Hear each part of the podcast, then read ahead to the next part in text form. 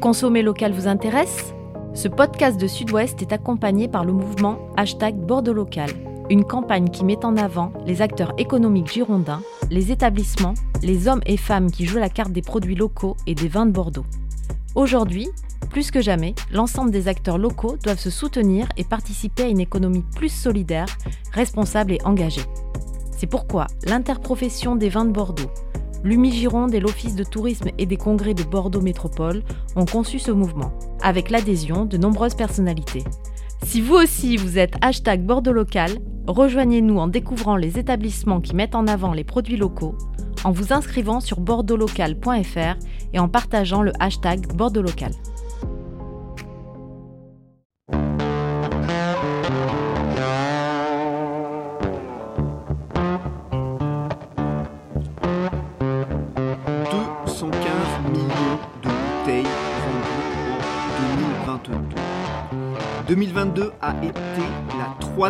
Meilleure année de l'histoire du cognac en termes de production et de vente, un chiffre d'affaires de 3,9 milliards d'euros.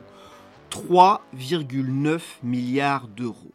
Où en est l'économie du cognac? Où en est l'économie du cognac dans le monde? Qui sont les grands acteurs? Vers où vont-ils? On se penche aujourd'hui sur la question. Bonjour à tous, vous écoutez les 4 saisons du vin, les 4 saisons du vin, le podcast de la rédaction de Sud-Ouest qui raconte le monde du vin, qui revient sur ses faits majeurs et qui tente d'en décrypter les enjeux. Saison 5, épisode 30, je suis Mathieu Hervé. Je suis avec César Compad, responsable de la rubrique vin à Sud-Ouest. Bonjour César. Bonjour Mathieu, bonjour à tous. Et nous sommes heureux aujourd'hui d'accueillir notre confrère et ami Olivier Sarrazin. Bonjour. Olivier, journaliste à Sud-Ouest, installé en Charente depuis plus de 20 ans, un spécialiste et un observateur de l'économie du cognac. Alors l'objet de notre conversation, tous les trois, aujourd'hui, c'est, je le disais, de faire le point sur cette économie. On connaît bien l'économie du vin en Gironde, on connaît moins l'économie du cognac en Charente.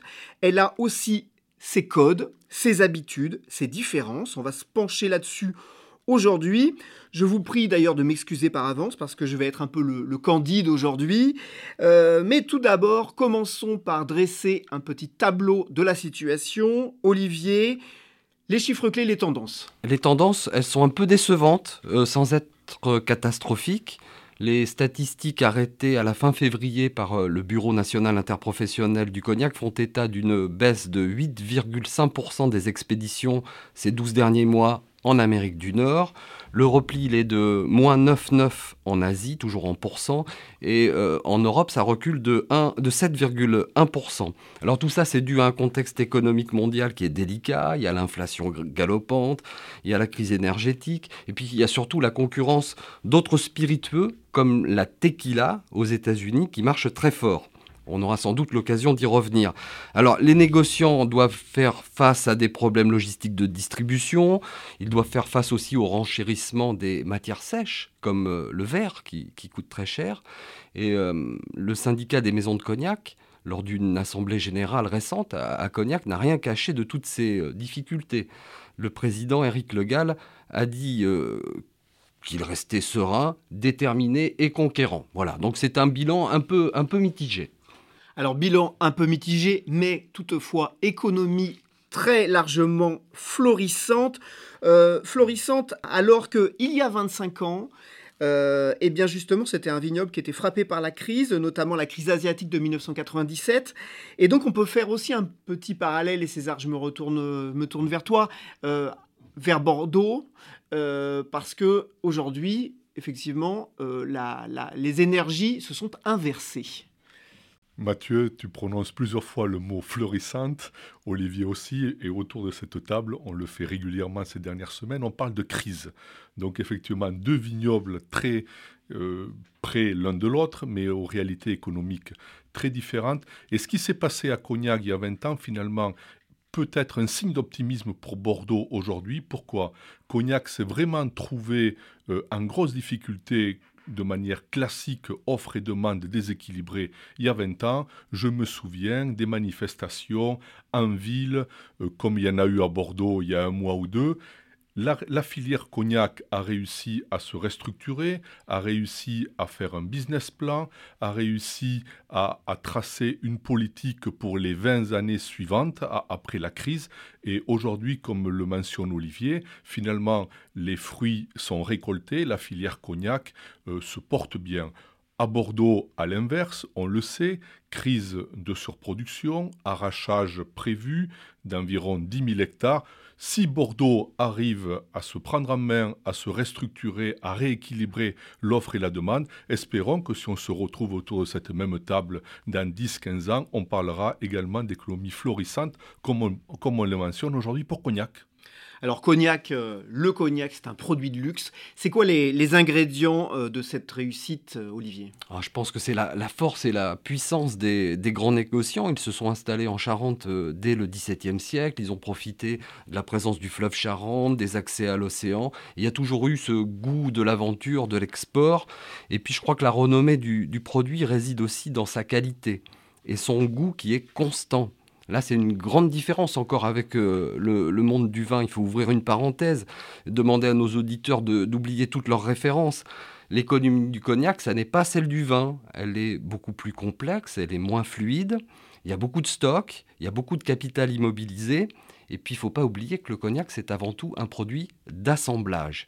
Alors, le XO préféré, votre XO préféré Alors justement, je, t'arrête tout de suite Olivier. Alors XO, tu parles, tu prononces le, terme. VS, ça se lit aussi. VSOP, ça se lit également. Est-ce que déjà tu peux nous définir euh, justement les gammes des eaux de vie? Alors ces euh, appellations, ces mentions un peu alambiquées, j'en conviens. Euh, VS, ça veut dire Very Special. C'est un, un, cognac jeune dont la plus jeune eau de vie a deux ans. Le VSOP, c'est un cognac de gamme moyenne et le XO, Extra Old, c'est un vieux cognac. C'est celui-là, le, vrai grand produit de luxe Le plus cher, oui. Et donc, votre XO préféré, lorsque vous l'achetez chez votre caviste, il aura le même goût et les mêmes arômes que celui de la même marque que vous aviez acheté il y a quelques mois ou il y a quelques années. Voilà, c'est un produit au goût euh, constant et les négociants disent parfait. Voilà, au pays du cognac, le millésime c'est une exception et l'assemblage est roi. C'est exactement l'inverse à Bordeaux. Hein. On, le notera puisqu'à Bordeaux, on est, dans la logique même du millésime année après année et, moins le produit est constant, finalement, plus on est dans le Bordeaux-Bordeaux. Et par rapport aux catégories que citait, euh, que citait Olivier, à Bordeaux, ces catégories-là n'existent pas. On est uniquement sur l'appellation d'origine et le millésime. Alors, autre différence euh, avec Bordeaux, c'est qu'on a un négoce à Cognac qui possède très peu de vignes. Et le négoce à Cognac possède très peu de vignes. Les vignes sont aux, viticulteurs, bien sûr. Le négoce est essentiellement une puissance commerciale. À Bordeaux, les négociants ont globalement plus de vignes qu'ils n'en ont à Cognac. Et l'autre grande différence, Olivier va nous en parler, c'est que les grands acteurs du cognac sont des multinationales. C'est un signe euh, évidemment euh, de, la réussite du cognac, alors qu'à Bordeaux, dans le monde du négoce, il y a zéro multinationale. Alors Olivier, comment se structure effectivement ce marché au niveau local et qui en sont les grands acteurs Quelques chiffres d'abord pour se faire un, bon état d'esprit. On, compte 260 négociants qui achètent et qui assemblent les eaux de vie produites par 120 distillateurs et 4300 viticulteurs. Tout ça dans un vignoble qui fait environ 83 euh, 000 hectares. Alors, le négoce, il est dominé par quatre grandes maisons qui occupe, euh, écoutez bien, hein, les trois quarts du marché mondial. Vous voulez que je vous détaille le hit parade? Allez. Alors, le quatrième acteur économique, il s'appelle Courvoisier. C'est un négociant qui est basé à Jarnac. Il appartient à un grand groupe américain et japonais, Beam Suntory. Beam, c'est du Bourbon, Suntory, c'est le, célèbre whisky japonais. Voilà pour la quatrième place. À la troisième et à la deuxième, on trouve deux maisons au coude à coude. Il y a Rémi Martin, qui est le fleuron du groupe français Rémi Cointreau. Et il y a aussi Martel, qui est propriété du groupe Pernod Ricard. Enfin, le premier acteur économique de la filière s'appelle NC. NC, c'est le H du géant du luxe français, LVMH. Et on considère qu'un cognac sur deux bu à la surface du globe est un cognac NC a souligné que NC multinational euh, prospère, comme le dit Olivier, est le numéro un du cognac et également le numéro un de la champagne. Et je note qu'ils ont pratiquement zéro actif à Bordeaux, sauf des grandes propriétés comme Connaît, comme Cheval Blanc ou Ikem, mais qui sont des petites pépites, mais que NC n'a jamais développé le business du Bordeaux. Mmh. Mouette NC pour être précis. Mouette NC. LVMH, hein, c'est évidemment Bernard Arnault, euh, l'homme le, plus riche du, du monde. NC, on va, on va rester sur, le, sur cette entreprise. Euh, tu évoquais un bilan un peu mitigé tout à l'heure. Ça veut dire qu'NC est aussi affecté euh, par la conjoncture actuellement? Oui, une conjoncture délicate, hein, sans que ce soit catastrophique. Les ventes d'NC, elles ont reculé d'environ 8% en volume l'an passé. Elles s'établissent à 94,3 millions de bouteilles. Bon, il est vrai que les, affaires de la maison avaient vite progressé euh, en 2021, hein, au lendemain du Covid. C'était de l'ordre de plus 9%. C'était un rebond sans doute euh, trop rapide et trop vigoureux. D'ailleurs, le, patron de la maison, qui s'appelle Laurent Boileau, avait prévenu, c'était il y a tout juste un an, au mois de mai, et il avait dit, je cite, Tous les éléments d'une grosse secousse sont là. Alors le vent a soufflé fort, mais euh, la bourrasque n'a pas couché le navire, amiral du, Cognac sur les récifs. Il a juste freiné son, allure. Et euh, bah, Laurent Boileau, il dit aujourd'hui gardez le cap. Euh, il l'a répété il y a peu de temps, à la fin du mois de mars, devant 1200 salariés et puis les 1600 viticulteurs partenaires de, de la maison. Il a dit qu'il continuera à investir. César, je, me tourne vers toi parce qu'effectivement, là, on, voit bien qu'il y a deux marchés. Je reviens sur une comparaison avec, euh, avec Bordeaux. Cognac, on regarde à l'international de manière radicale, alors que Bordeaux, ce n'est pas pareil. Ce n'est pas pareil. Les metteurs en marché à Cognac sont des multinationales, on l'a vu, une grande puissance. 97% de la production de cognac est exportée. En Gironde, un euro sur deux euh, provient de l'étranger et évidemment un euro sur deux, donc c'est le marché français avec tous les aléas du marché français qui est un des éléments explicatifs de la crise dont on a parlé tout à l'heure et notamment l'écroulement de la consommation du vin rouge sur le marché français et deuxièmement l'effondrement également du marché chinois, ce sont les deux principaux éléments qui font aujourd'hui que, Bordeaux est en difficulté. Donc, mis à part le raisin, vraiment ce qu'on doit retenir, mis à part la production du raisin, sur la distillation, évidemment, à Cognac, à Bordeaux, il n'y en a pas. Les multinationales à Cognac, à Bordeaux, il n'y en a pas. La, la part prépondérante de l'exportation à Cognac, à Bordeaux, c'est beaucoup moins. Mis à part la production du raisin, je trouve qu'il n'y a pratiquement aucun point commun entre l'organisation du Cognac et l'organisation du Bordeaux juste une frontière en fait entre deux départements. Juste une frontière, même une herse. Alors, euh, je, reviens, je reviens vers toi, Olivier. Euh, euh, c'est quoi maintenant le, marché prioritaire justement, notamment pour un groupe comme NC qui est le leader mondial? Alors les États, les États-Unis d'Amérique, les USA, assurément, c'est le premier marché du cognac. 113 millions de bouteilles là-bas et NC y est une marque dominante très dominante, loin devant ses concurrents charentais. Euh, le problème, c'est que les USA ont été perturbés par des problèmes de transport et de logistique. Euh, longtemps, les ports furent, bloqués. Et puis, de l'aveu même du patron, euh, N6 s'était endormi sur ses lauriers. Le succès était tel que la maison n'avait pas assez de marchandises à expédier. Elle fonctionnait par allocation, avec tant de volume réduit dans tel et tel état.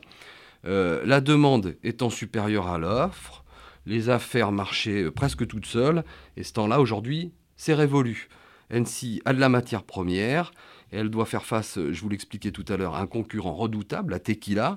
C'est la boisson branchée du moment. Hein. Elle connaît une progression à, deux chiffres. C'est la, boisson que les Américains ont découvert au Mexique euh, au, lendemain, de la crise Covid, après, les confinements. Donc voilà, la tequila marche très fort. Et euh, NC doit se ressaisir. Le patron a demandé à ses équipes commerciales un esprit commando, plus de niaque. Euh, et puis il a dit euh, rien de résister au travail. Donc NC va répliquer très très fort aux États-Unis, c'est certain. Point commun avec Bordeaux, le marché américain est le marché à l'export le plus actif également pour l'exportation des vins de Bordeaux. Et Mathieu, tu le sais, on a abordé la problématique des primeurs ici ces derniers temps. Et la campagne primeur euh, est annoncée belle parce que le marché américain est annoncé actif. C'est un point commun avec le cognac, cette belle, cette belle attractivité du marché américain. Oui, alors c'est vraiment l'Eldorado, c'est ce demi-million de consommateurs haut de gamme des États-Unis, hein, c'est ça. Mmh, mmh. Et donc NC a, commencé là-bas un véritable roadshow, hein, une tournée spectaculaire auprès de 1600 distributeurs elle a promis 10 euh, 000 événements dans les magasins. L'objectif, c'est de mettre les bouteilles euh, bien en valeur, de faire goûter le produit, d'offrir des cocktails. Et je bavardais récemment avec le directeur international de, la marque, qui s'appelle euh, Gilabert. Il m'a aussi confié que la marque devait retrouver le juste prix. 42 ou 43 dollars la bouteille de VS, hein, le, cognac d'entrée de gamme. Il faut savoir que les détaillants euh, la proposent parfois à 45 dollars ou plus. Pour N6, c'est trop. Le juste prix, ce serait, euh, ça, 42, 43. Avant le Covid, c'était 39.